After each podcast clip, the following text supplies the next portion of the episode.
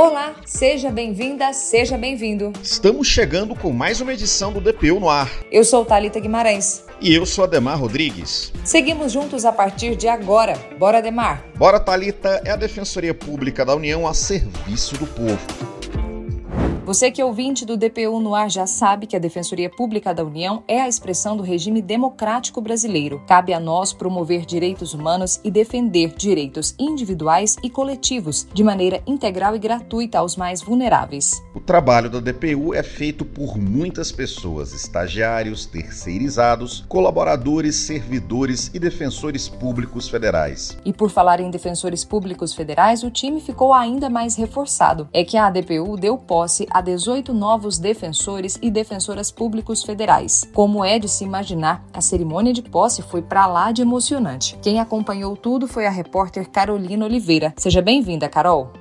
Obrigada, Talita. Um abraço para todos, especialmente para você, ouvinte do DPU no ar. Como vocês disseram, realmente foi um momento muito especial, não só para os novos defensores públicos federais, mas também para os familiares e para a instituição. Tomaram posse 18 novos defensores e a cerimônia foi realizada no auditório da Confederação Nacional da Indústria em Brasília. Com a chegada deles, foi encerrada a lista de aprovados no sexto concurso para membros da DPU. Agora a instituição conta com 600 296 defensores públicos federais. A nova turma esperou cinco anos e cinco meses para assumir o cargo. Durante o pronunciamento em nome dos empossados, a mais nova defensora pública federal, Beatriz Jacinto Maia, falou sobre a importância da carreira. Nosso país possui cerca de 48,6 milhões de habitantes que precisam e não possuem acesso à justiça. São pessoas à margem do sistema, impedidas de reivindicar seus próprios direitos. Há um defensor público federal para quase 300 mil habitantes. Pode existir cidadania sem defensoria? Sabemos que a nossa posse não acabará com todos os problemas e disparidades existentes, mas ela aconteceu em virtude da luta das pessoas que resolveram exercer generosamente a justiça e doaram-se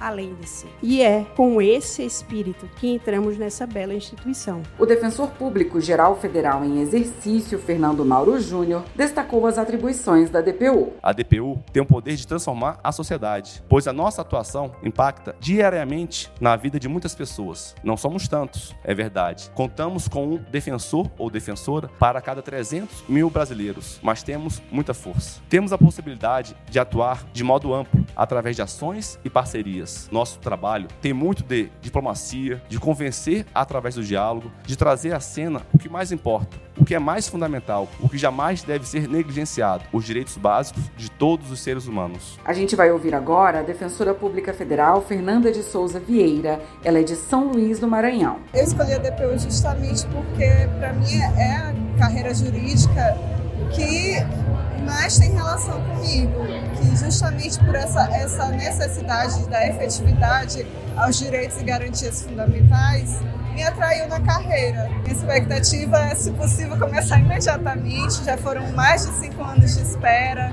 Então, assim, é muita, muitas angústias, muitas dúvidas, muitos medos é, de esse momento não chegar. Então, é uma emoção absurda. A gente deseja sorte e sucesso aos novos defensores públicos federais. Bom, é isso. Tem mais detalhes lá no nosso site. Um abraço, amigos.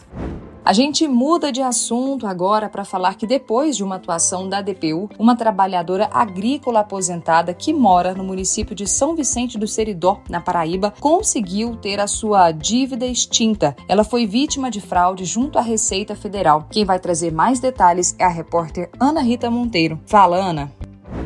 Após a atuação da Defensoria Pública da União, uma trabalhadora agrícola aposentada vítima de fraude junto à Receita Federal teve sua dívida extinta. Ela mora na zona rural do município de São Vicente do Seridó, na Paraíba. Ao procurar a DPU em 2017, ela informou ser vítima de fraude por terceiros e teve seu nome usado indevidamente para a declaração de ajuste anual do Imposto de Renda de 2011. Ela disse que sempre morou na região nordeste do Brasil que vive com recursos da aposentadoria rural e que nunca preencheu declaração que ensejou a cobrança do imposto, realizada no município de Praia Grande, em São Paulo. No processo, ficou demonstrado que ela nunca morou em São Paulo e que nunca oferiu a renda mencionada na declaração. Depois que ficou provado que a declaração do imposto de renda é fraudulenta, o Tribunal Regional da Terceira Região reconheceu que a cobrança estava errada e extinguiu a execução fiscal. Até a próxima, pessoal!